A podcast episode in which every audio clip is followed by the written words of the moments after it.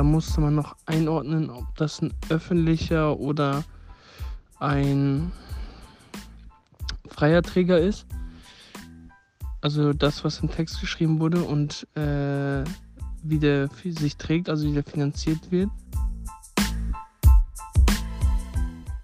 Mm, nee, nicht wirklich. Die letzte Aufgabe war ein bisschen dumm.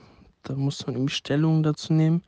Wir hatten so einen Text über so eine Kita. Nee, so ein äh, Projekt, was einen vorbereitet auf die Kita.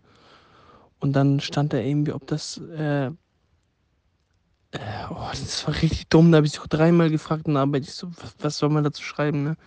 Die Aufgabe bisschen dumm, da muss irgendwie Stellung nehmen.